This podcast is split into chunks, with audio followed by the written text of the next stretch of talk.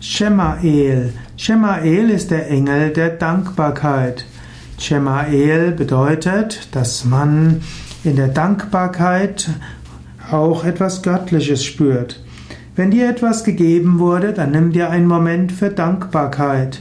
Nur dann, wenn du dankbar bist, nachdem dir etwas geschenkt wurde, spürst du diesen göttlichen Segen. Wann immer du etwas geschenkt bekommst, irgendetwas gelingt, der jemand freundlich zu dir ist, sei ein Moment dankbar. Wenn du dir diese Momente der Dankbarkeit nimmst, dann spürst du göttliche Gegenwart.